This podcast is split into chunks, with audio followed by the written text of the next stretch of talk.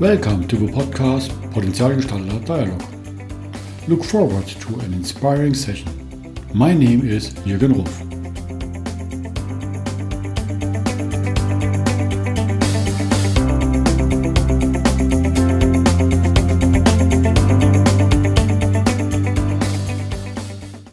Welcome to today's podcast. My guest today is a very special guest from Canada. I am so glad to having you Welcome, Ian Spears. Thank you, Jürgen. It's uh, an honor to be here. Looking forward to uh, to spending some time with you. We have some great visions together, I think, that we share, and that's it looks like we got connected. And that's because of the One Better World activity. You are the founder and the chief visionary officer, as you call yourself. I think that is the boss, or? well, I think the title was given to me, chief visionary officer, based on on how I am, but uh, I think it suits me fine experiencing you in all that onboarding sessions and sessions with our inspiring guests. You are very visionary and great connector. Thank you. Yeah, it's it's an honor to to be able to meet people from around the world that are doing incredible things. As you know, Jurgen, and I mean, how wonderful that we can be all under one global village umbrella with one Better World Collective working together for the same purpose of helping humanity and the planet together. So it's it's a real honor to be a part of this. If you're looking back on your start of a career? Was it already there with visionary activities, or how have you started? Very good question. Uh, and I've been reflecting on this a lot lately to wonder why I'm doing this crazy stuff today.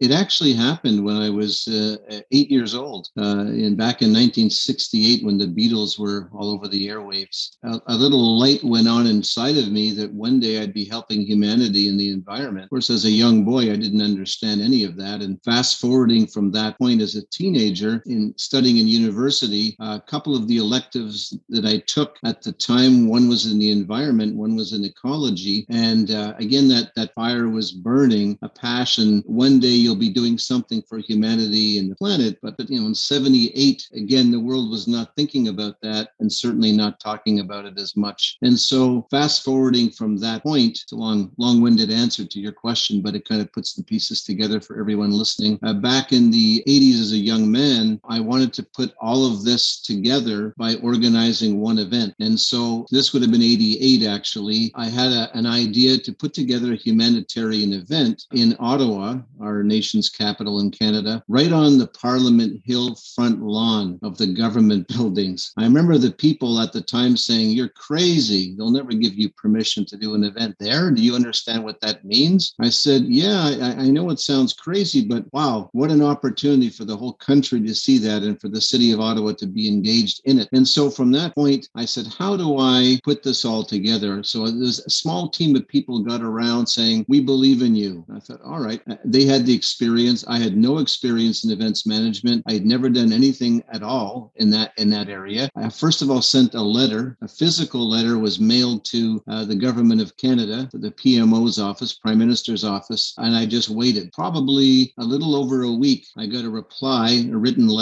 from the PMO's office saying you have been granted permission to use Parliament Hill for your event. Wow. Which is really impressive because it's a very lovely place and view on the Parliament. The, yes, I had been there and I can remember it. Wow. and so I just missed a few things like the name of the event, the participants, uh, the roster, a keynote speaker. And so um, I thought, who would be one of the greatest humanitarians to be a keynote speaker at this event? So I, I called the missionaries of charity in Calcutta and inquired about the possibility of Mother Teresa being available to talk to me on the on the phone. And of course, they said she's busy. She's in the middle of stopping a war in the Middle East, but could you call back the following week? So a week passed and I called back and she answered the phone. And I said, What an honor to talk to you. Would you be interested in being a keynote speaker in Canada for this event? And she said, I'll pray about it. so give me a call back in a week and I'll, I'll give you an answer. Called back a week later, she answered, and this is what she said Ian, the second I began to pray, God said, Go to Canada, be a part of this event, and support Ian. Wonderful. So I was just, you know, as a young guy, completely flabbergasted and excited about that, and probably did a few cartwheels at the time of joy. And then, uh, you know, it was putting that whole event together. I had about six months time to organize that. Diplomats from the Canadian Canadian government came in to work beside me and do a lot of the hard work that was involved in, in setting up important meetings with the Governor General of Canada, with diplomats, you know, famous painters that wanted to paint you know, Mother Teresa. And it, just this whole world unraveled before me. And I was just kind of like a fly on the wall, walking around, watching this transpire around me. Like the mind of the universe was just orchestrating all of this. I was there, but I, I, as a leader, as a visionary, but really it was a team of people who were experts that were doing all the work. So I, enjoyed it. It was an exciting ride for me. That led Jurgen to many other humanitarian event, events over the years, uh, which uh, which I'm sure you'll ask me more questions on. So that's a, a long-winded answer to that question, but certainly tying the pieces together. Yes, and I still find it so impressive to get Mother Teresa just by calling, um, which is a what a present, yeah, what a gift, and I assume what an impressive keynote then for the whole country. It was. We had fifty thousand people attend the event, and of course, I had a chance to spend a week with her and uh, very much learn what it is to be a true humanitarian. I think being concerned about others more highly than yourself, exalting others more highly than yourself, be willing to go into the deepest, darkest places on the planet with some of the most difficult people to work with. You know, that that really impacted me and kind of were foundational steps in the concrete of the fabric of my being in terms of how I would look upon humanity going forward from that time till this day. And I think these were all important parts of my my makeup, my characteristics in terms of how to do the work we're doing today, actually. And with that, you founded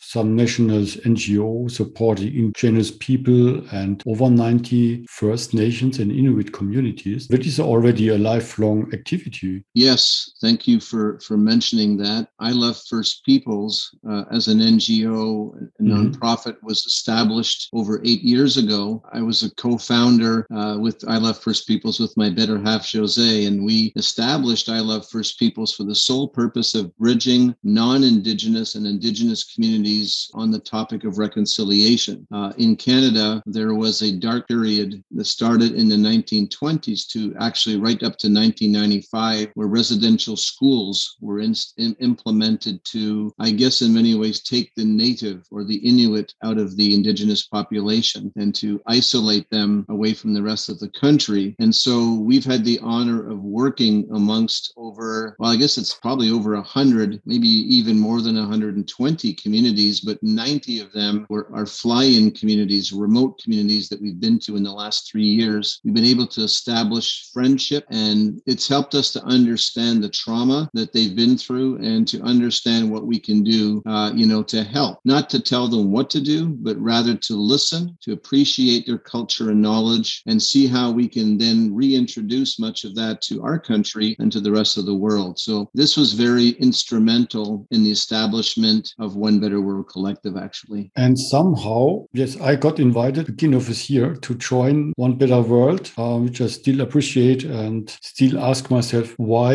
when you already organized an event with His Holiness the Dalai Lama. Yes, yeah, that that was quite uh, an incredible event. Of course, uh, for those that have seen it and those that haven't seen it, you they, you still can by by going to uh, the Dalai Lama website or to One Better World Collective website, which is onebetterworld.org events, and you'll you'll see the event. That was initially supposed to have been Jurgen October second of last year, uh, but because of COVID that took place, I guess around the world in March, we had to reschedule last October 2nd to this year to April 12th. So that was the event that took place online, uh, as you know, with 12 global change makers, which uh, astound me to this day with all the things that they're doing. Yeah, it was, how should I say, blowing away. And it's what a momentum to have such a possibility to see him online and be part of it. Although it was very early in Germany, it was four o'clock uh, or four thirty. Uh, yes, it was very early for many Eastern Europeans, mm-hmm. and uh, you know all the power and strength of you guys that made it to watch it live. You know, quite quite remarkable. At our side,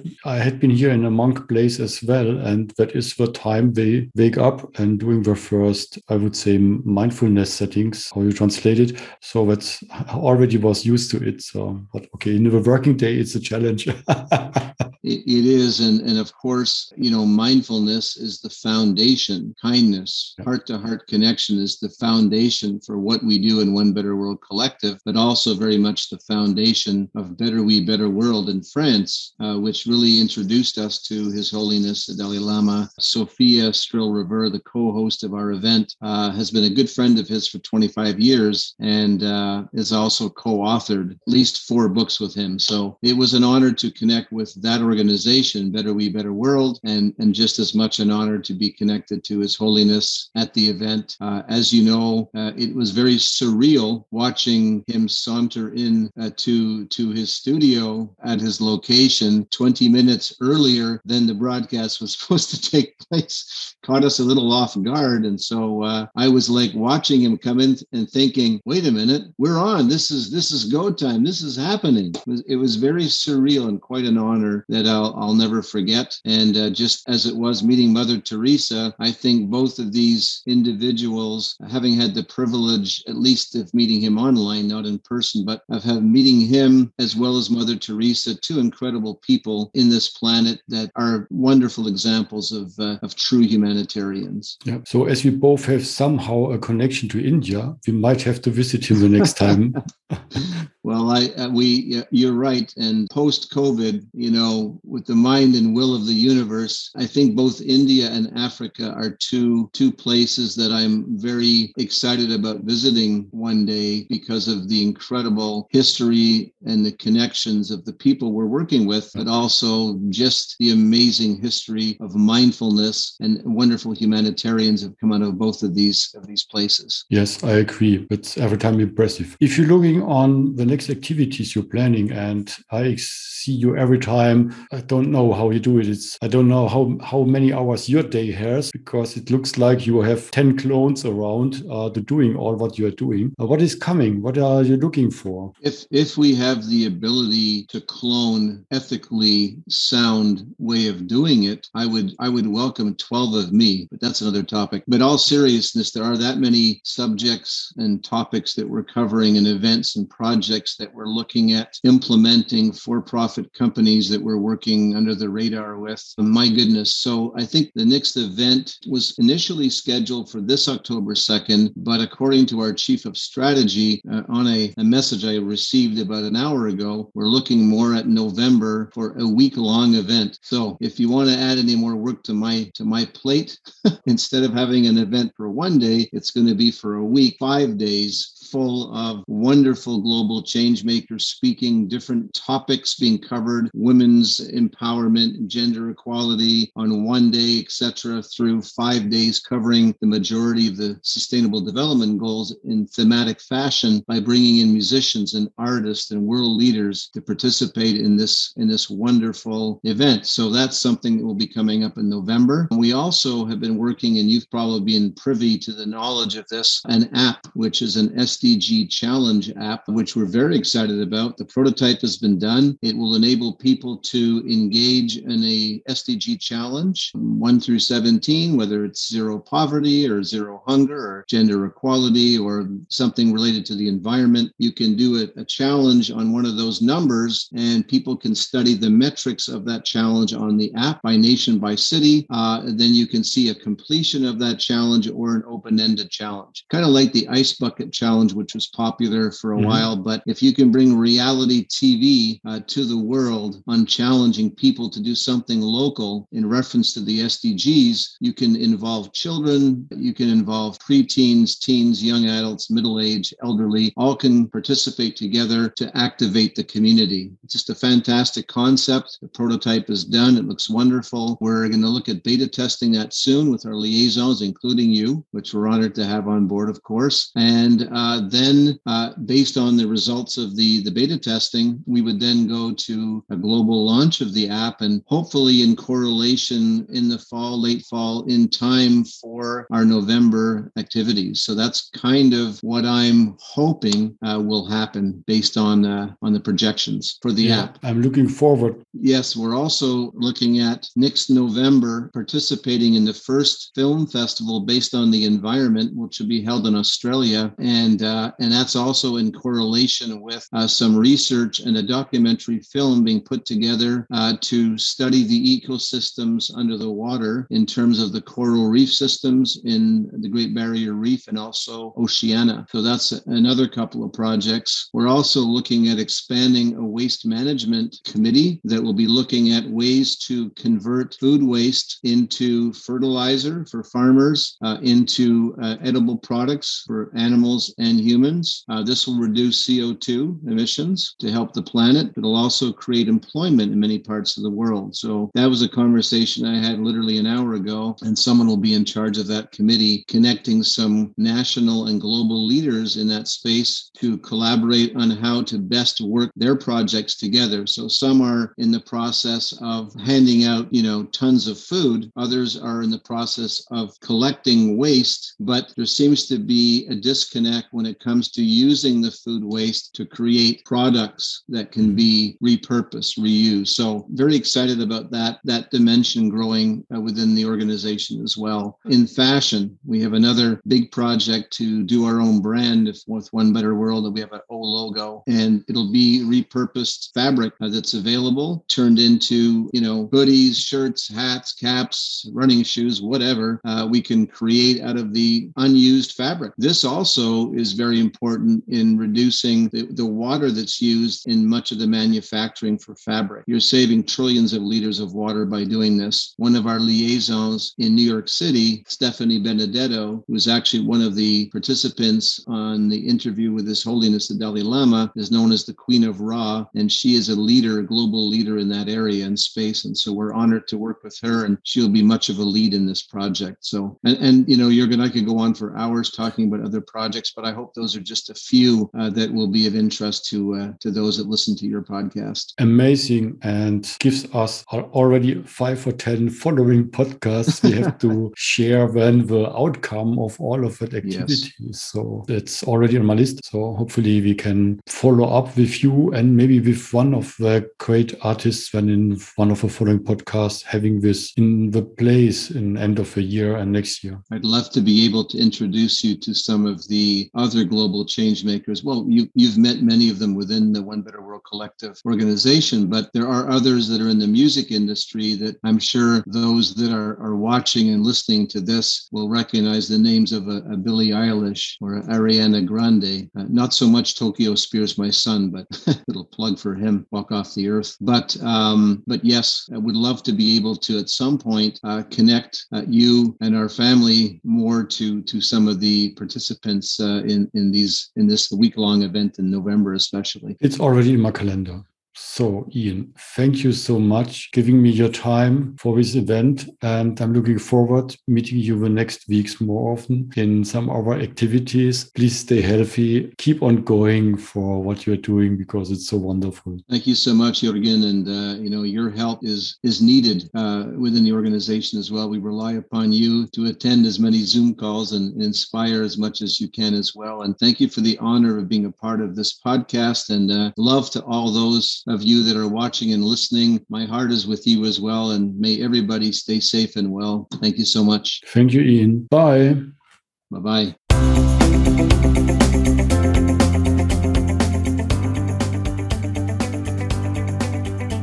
You have heard the podcast Potenzialgestalter Dialog from Jürgen.Ruff.Consulting. Thank you for listening. Have a wonderful day.